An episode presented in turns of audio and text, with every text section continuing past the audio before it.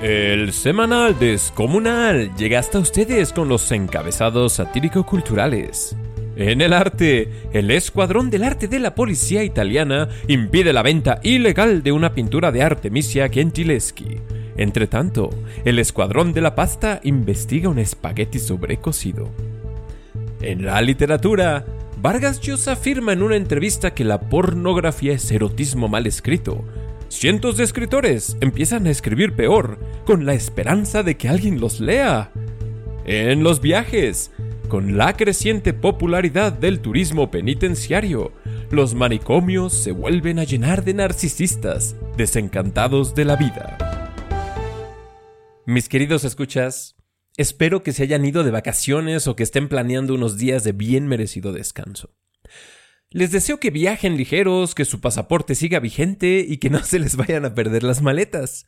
No olviden llevarse un buen libro para esos momentos de relajación y, si quieren un consejo de diseñador de viajes, que es otra de las monerías de su fiel anfitrión, es que experimenten el mundo a través de sus sentidos y no a través del celular. A menos que, claro está, estén escuchando palabras descomunales. Les quiero contar que me invitaron a participar por tercera o cuarta ocasión en el podcast de mi querido amigo Arturo Camargo, que se llama Filosofando. Es un juego de palabras, pues este digno personaje es el experto número uno en esgrima histórica en México. Así que hace referencia al filo de la espada y al sofando de los sofandistas, aquella veneranda corriente del pensamiento, similar a los peripatéticos, pero que en vez de caminando, filosofan comiendo hamburguesas o tacos. Si quieren escuchar nuestra discusión sobre el papel del inframundo en el camino del héroe, encontrarán el enlace en la descripción. No olviden suscribirse a Palabras Descomunales y compartir. Si quieren, me pueden escribir a podcast.dilotextual.com.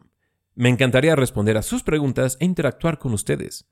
Por favor, si sacan algún deleite de estos podcasts, y yo sé que no hay verdad más cierta que esa, ayúdenme a compartir para que esta sabiduría llegue a más personas.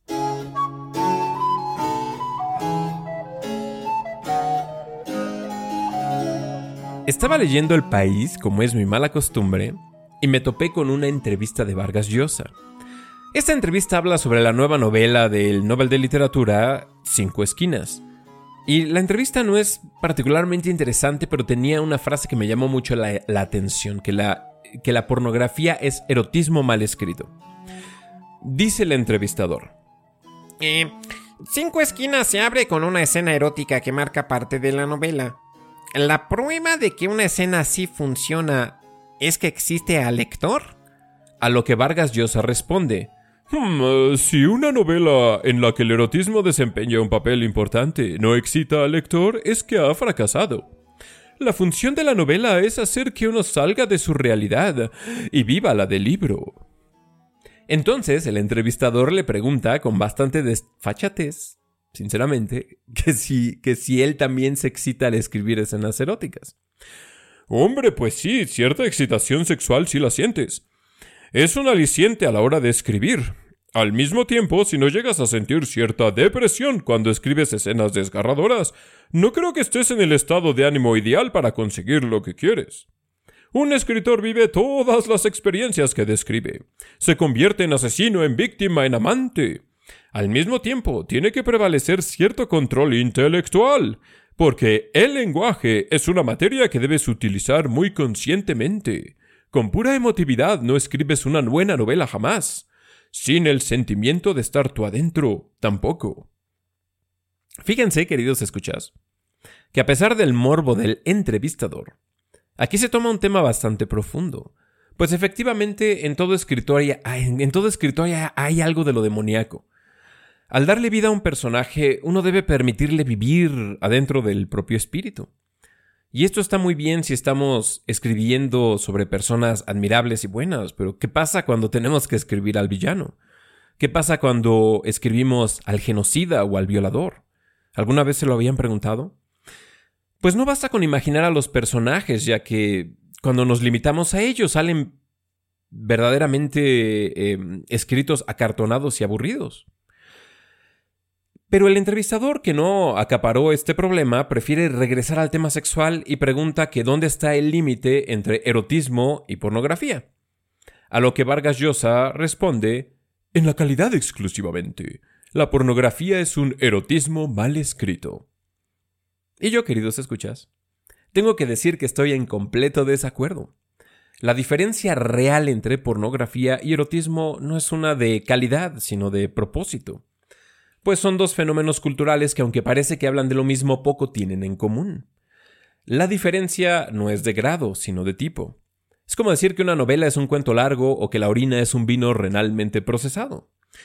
Si así fuera, es decir, si la pornografía fuera erotismo mal escrito, bastaría con que un corrector de estilo corrigiera los guiones de las películas porno para que ganaran la palma de oro en el Festival de Cannes. ¿O qué tal que a pleno acto se pusieran las pornstars a recitar a Becker?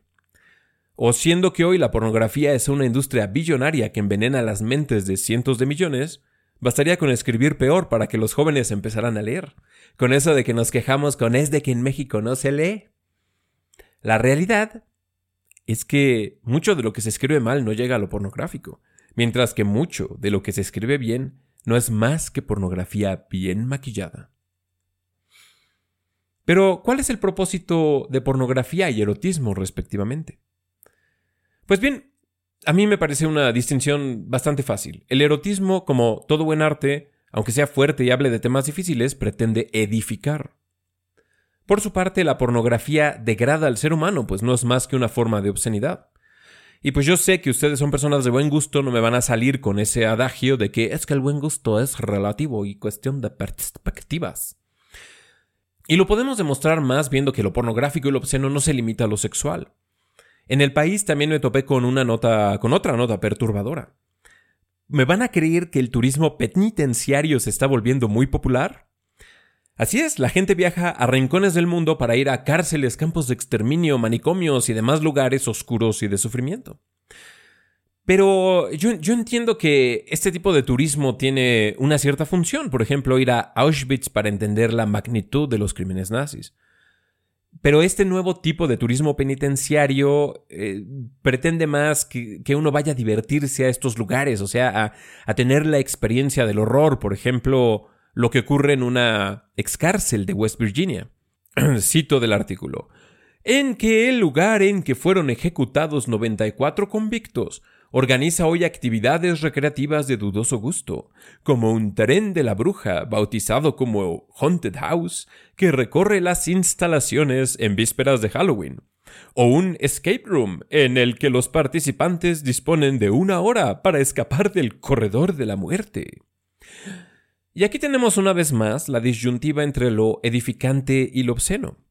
Ciertamente, visitar un campo de concentración no es fácil ni placentero pero tiene un efecto catártico si se hace con respeto.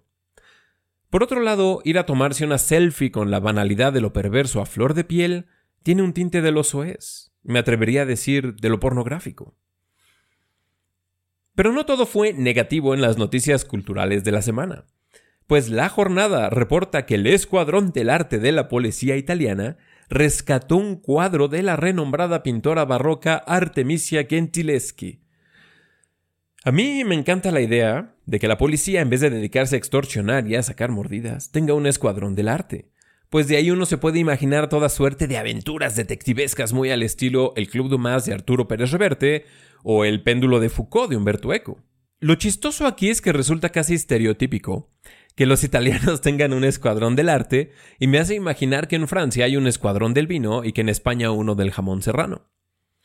Claro que también está la unidad especial inglesa de las bandas de rock y ni qué decir de la venerable gendarmería de las baratijas en China. Haríamos bien en México al tener un escuadrón de los tesoros arqueológicos, y quizás así no todos hubieran terminado en museos extranjeros y colecciones privadas. ¿Qué opinan de un escuadrón ecológico que evite la desaparición de nuestros bosques, que es el hábitat de la mariposa monarca? ¿Y qué hay de las especies en peligro de extinción que están acabando en los mercados negros de Asia? Pero con eso de que el respeto al derecho ajeno es la paz, es obvio que aquí en México lo que ocupamos de verdad es un escuadrón del derecho. Derecho a explotar, derecho a matar, derecho a secuestrar y derecho a torturar. O sea, ya váyanse subiendo al tren de la transformación. Y regresando a la obra de arte en cuestión, Caritas Romana o la Caridad Romana es una conmovedora, si bien un tanto alegórica escena, donde una hermosa dama vestida del simbólico color azul del manto de la Virgen y adornada con una banda roja de la sangre de los mártires, está desnudando su seno para amamantar a un criminal convicto, sucio, demasiado mugroso, asqueroso, repugnante, apestoso, paupérrimo, despreciable, y que además está desnudo, de no ser por los grilletes y un manto asainado y piojoso. La obra se vuelve un tanto más escandalosa cuando nos enteramos de que la dama, de nombre Pero, es de hecho hija de Simón, el encarcelado y que está condenado a morir de hambre. No es la primera vez que esta gran obra de la pintora italiana llega a los encabezados, pues ya en julio de 2018 Facebook censuró esta imagen por considerarla pornográfica, demostrando que la inteligencia artificial sigue siendo bastante estúpida. Nadie con un poco de sentido común llamaría esta escena ni erótica ni pornográfica, y sin embargo tiene la capacidad de excitar las cuerdas del corazón y enternecer incluso a los más desalmados. Así que ya lo saben, queridos escuchas. Hagan lo que hagan esta semana, sean más como Gentileschi que como Vargas Llosa. Y hagan lo que hagan. No vayan a vacacionar a prisiones, fosas comunes y mazmorras. Mejor visiten los museos de Italia o si quieren la versión buena, bonita y barata, pues vayan a nuestros propios museos del barroco mexicano. Y si el barroco no es lo suyo, busquen el podcast de museos, donde podrán obtener una buena recomendación para este verano. Además, de museos ya está por estrenar su cuarta temporada, imaginen eso. Les dejo sus datos en la descripción de este episodio.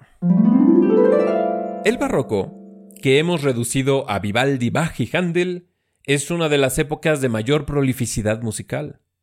Sin embargo, de admitir que para el oído moderno, pues sí, el barroco tiene algo de monotonía y famosamente creo que fue creo que fue Shostakovich quien alguna vez dijo que Vivaldi le sonaba todo igual.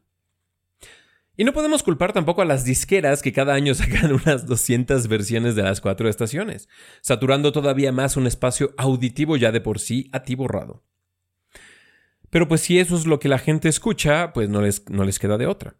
No obstante, hay mucho del barroco, especialmente del italiano, que vale la pena redescubrir. En esta ocasión me gustaría recomendarles algo muy especial para este verano, y que es perfecto para acompañar con un prosecco, un gelato o un spritz. El disco se llama La Bella Nueva y cuenta con piezas de Monteverdi como Un Dolce Tormento y otras joyas del barroco italiano que son interpretadas con el inigualable acompasamiento de la tarantela. Se pensaba que la picadura de la tarántula era mortal y que el único antídoto contra su ponzoña era danzar toda la noche. Así pues, la tarantela tiene un ritmo de carrera larga, o sea, pausado, mesurado, alegro manontropo. Pues de lo que se trata es de bailar sin parar hasta el amanecer. Y aunque hay algunos oídos vulgares que opinan que el ritmo del verano debe ser frenético y raudo, los que saben cómo abrevar de la noche accederán que la tarantela posee el tempo perfecto. Les dejo el enlace al disco en la descripción.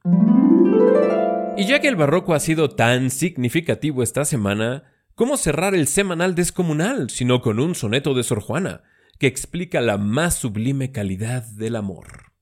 Yo adoro a Lisi, pero no pretendo que Lisi corresponda a mi fineza pues si juzgo posible su belleza, a su decoro y mi aprensión ofendo.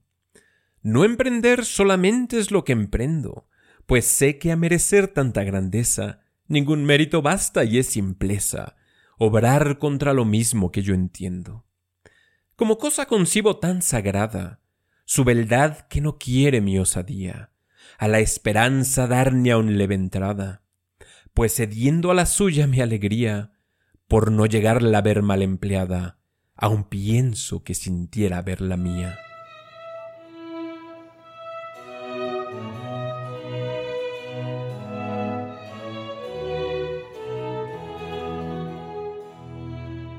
Muchas gracias por escuchar el semanal Descomunal. Si se preguntan quién es esa Lizzie de la que habla Sor Juana, vayan a escuchar los episodios de la décima musa de palabras descomunales. Y recuerden, exorcicen de su vida todo lo pornográfico y lo salaz, amen con fineza, bailen a ritmo de tarantela y que este verano esté lleno de descanso, dicha, caridad, buena comida, buena compañía y buenos podcasts. No olviden escribirme a podcast.dilotextual.com y por favor compartan con sus conocidos culturales. Felices vacaciones.